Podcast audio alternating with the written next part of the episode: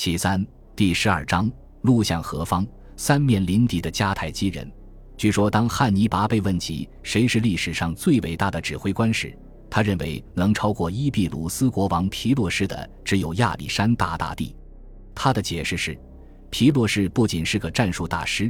而且也懂得如何赢得巨大的声望，以至于意大利的各个王国宁可接受一位外国君主的统治。也不愿选择长期控制那片国土心腹位置的罗马人。汉尼拔对意大利南部的希腊人的拉拢，完全可以说是在走皮洛士的老路。这一策略除了具有明显的战略意义外，希腊化的意大利南部对于一个受过希腊式道德观的精心教导，但至今寄留在位于希腊世界边缘的蛮族世界的人来说，无疑有着很大的吸引力。如果汉尼拔多花点时间来研究皮洛士在意大利胆大妄为的历史的话，他或许就能更好地理解那些存在于大希腊地区城市与伊比鲁斯入侵者之间的分歧。皮洛士并不是第一个发现自己在登陆意大利时所受到的热烈欢迎，转眼间就烟消云散的希腊冒险家。公元前三百三十四年，塔伦图姆公民向亚历山大大帝的叔叔。伊比鲁斯国王亚历山大提出请求，让当地的意大利部落别再用令人厌恶的方式对待他们。但显而易见的是，亚历山大本人对塔伦图姆人独立地位的威胁，很快就大大超过了那些土著人的威胁。尽管他就是被请来攻打这些土著人的，只是由于这位国王不合时宜的死去了，塔伦图姆才免于沦为伊比鲁斯的附庸。意大利南部众城同样是把皮洛士当做一位抵御罗马入侵的英雄来欢迎的，但双方的关系很快便再度恶化。在取得了对罗马军队的两场令人炫目的胜利后，皮洛士下定决心要得到比一位纯粹的故宫更高的地位。他试图与罗马人秘密磋商一项计划，双方瓜分意大利，由他来统治大希腊地区。罗马人认为该地区的战略意义极为重要，且可能觉得这位才华出众但反复无常的将军所带来的威胁将逐渐消失，坚定地拒绝了他的提议。正如彼得·格林评论的那样，当地人需要的是一位兢兢业业的职业将领，他们得到的是伊比鲁斯的亚历山大，一位野心勃勃的征服者。而这一次的情况更糟，请来的是一位被证明无人能敌的人物。在经历了前一位打着新赫拉克勒斯旗号、自诩为希腊人的救世主的人物之后，大希腊地区诸城没有立即一窝蜂地拥到汉尼拔的旗帜之下是不足为奇的。然而，到了公元前二百一十六年年末，一个扩大汉尼拔在意大利南部地区影响力的机会突然出现了。富甲一方的坎帕尼亚城市卡普亚，长期以来一直是罗马在这一地区的重要盟友。他拥有各种罗马公民才能拥有的权利，并享有保留自己的地方官员的特权。事实上，很多卡普亚的头面人物与罗马元老们有着密切往来，双方经常通婚。这座城市的许多年轻人当时正在罗马军队中服役。然而，由于汉尼拔现在正蛰伏在更北部的地区，该城精英统治阶层的一些成员似乎打算叛逃到迦太基一方。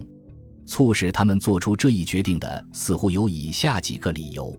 首先，罗马人惨败于坎尼的消息必定令他们更加担忧这座城市及其富庶的农业地区的安危；而被汉尼拔释放回乡的意大利战俘所散布的关于迦太基人战胜罗马人并对意大利人宽大为怀的消息，无疑进一步加剧了这种情绪。其次，身为罗马的盟友，必然要负起相应的责任和义务。其中包括负责供应罗马军队的后勤物资，朝罗马纳贡，并让罗马军官驻扎于此城等，这导致了怨恨之情的产生。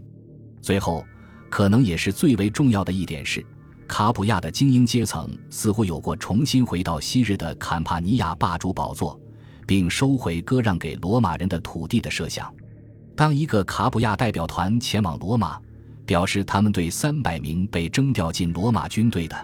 出身高贵的坎帕尼亚年轻人感到担心时，双方的关系终于破裂。罗马执政官瓦罗对他们的不满之情不屑一顾，而后警告说：“实际上，他们如今只能依靠自己的力量了，因为罗马抽调不出人力和物力来保护他们。卡普亚代表团中的迦太基派随后不费吹灰之力就说服同伴前去与汉尼拔谈判，一份关于将这座城市移交给汉尼拔的协议立刻达成了。作为获得支持的交换条件，汉尼拔同意让卡普亚人保留自己的政府和律法。此外，他们也不会被逼着承担并不愿承担的军事义务。卡普亚人随后回家去了，然后起义就开始了。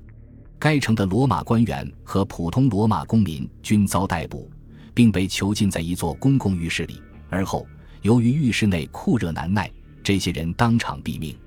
对于汉尼拔而言，卡普亚是一个重要的收获。他无疑希望这座城市的反叛会引起其他城市的效仿。或许正因为此，迦太基将军才会对新盟友极为慷慨大方。根据李维的记载。汉尼拔进入卡普亚时，接受了胜利游行，并在一次对卡普亚议员们的演讲中雄心勃勃地许诺：这座城市很快就将成为全意大利的首都，就连罗马都将变成他的附庸。绝大多数卡普亚人和议员如今都站到了汉尼拔一边，尽管我们并不清楚这一新同盟究竟是在什么样的基础上建立的。但只有如同李维记载的那般夸张的承诺，才能让卡普亚人下定决心，转而反对罗马。他们肯定知道，起义一旦失败，自己将会落得多么可怕的下场。然而，少数卡普亚人依旧对这一新同盟感到不满。在一次以自己的名义举行的宴会上，汉尼拔险些命丧刺客之手，企图暗杀他的是帕库维乌斯卡拉维乌斯。一位公民领袖和此次起义的主要支持者的儿子，此人在最后一刻才因自己父亲的阻止而并未实施行动。另一位意见者德西乌斯马吉斯对以之前与皮洛士签订的协议为基础来制定新协议的做法提出强烈反对。他在汉尼拔面前被逮捕，并被戴上镣铐。然而，当汉尼拔命令他做自我辩护的时候，情绪激动的马吉斯拒绝这样做。他的理由是，迦太基将军与卡普亚人达成的协议中有几条特别条款，其内容为保证后者拥有不受外界干涉的自由。为了不让局面变得更加尴尬，马吉斯被蒙着头，横拖倒拽的被带上一条驶向迦太基的船，这样他就无法大喊大叫，煽动与他志同道合的公民一起来反对他们的新盟友了。尽管汉尼拔如今在意大利南部拥有了一位重要盟友，但他为建立这一同盟付出了些许代价。摆脱罗马的统治是卡普亚叛变的直接动机，但他更为重视的目标是维持自身的政治自治，并恢复自身作为整个坎帕尼亚地区的传统霸主的地位。事实上，卡普亚迫切希望自己成为这一地区公认的主导城市的想法。在当时铸造的大量当地货币上得到了淋漓尽致的体现。这座城市在这些货币上以一个重要的独立政权的形象出现。尽管卡普亚愿意将汉尼拔视为最后一道抵御罗马侵略势力的坚固防线，但前提是他必须完全答应他的条件，并且同盟的行动必须与他追求地区霸权的野心相一致。为此。汉尼拔被迫收回了解放意大利的承诺，以确保这个重要盟友的忠诚。此外，由于汉尼拔在公开演说中许诺让卡普亚人成为坎帕尼亚地区的霸主，该地区的其他城市如今已完全不可能向汉尼拔提供支持。事实上，随后发生的事件，如卡普亚接管邻城库麦，以及汉尼拔将被攻陷的卡西里努姆城拱手相让等。无疑只会令那些城市更加恐惧。尽管卡普亚的一些小型同盟城市参加了这次起义，但坎帕尼亚的绝大多数城市，如诺拉、那不勒斯、普提奥利和库麦，并未加入。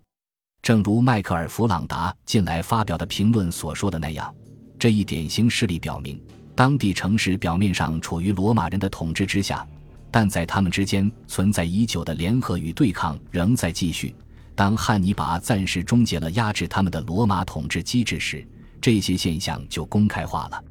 外国将领的梦想注定要再一次因意大利南部政治进程的复杂性而化为泡影。本集播放完毕，感谢您的收听，喜欢请订阅加关注，主页有更多精彩内容。